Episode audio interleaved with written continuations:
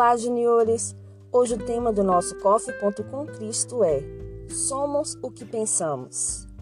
Nessa fase da puberdade, a qual atribuímos o nome carinhoso de juniores, existem muitas mudanças, pois um dia você é a criança que tinha privilégios e proteção, e no outro se encontra no meio termo das cobranças para se adequar ao mundo adulto.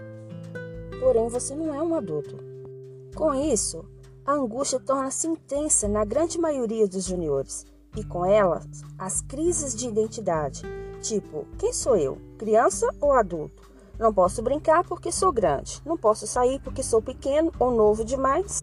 Deste modo, a autoimagem de muitos juniores sofre uma desestruturação, levando-os a uma crise de existencialismo, tipo: não valho nada, aqui em casa ninguém gosta de mim ou ninguém me entende. Mas existe um perigo muito grande em pensar assim, pois Provérbios 23, 7 nos instrui sobre os nossos pensamentos. Assim como você pensa sobre a sua alma, assim você é. E Provérbios 18, 21 nos instrui que há muito poder em nossas palavras e que em nossa língua está o poder.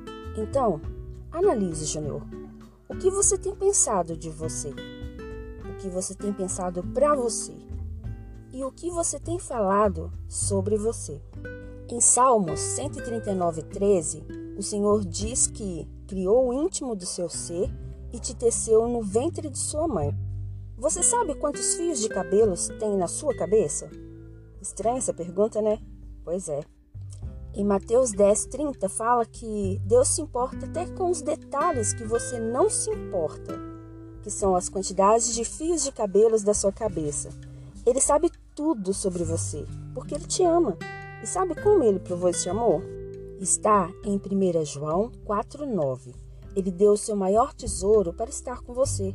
Seu único filho, Jesus Cristo, morreu e ressuscitou para que você conheça o amor de Deus, que restaura, corrige e transforma sua vida. Você é muito precioso aos olhos de Deus e pode ter certeza que também de toda a sua família.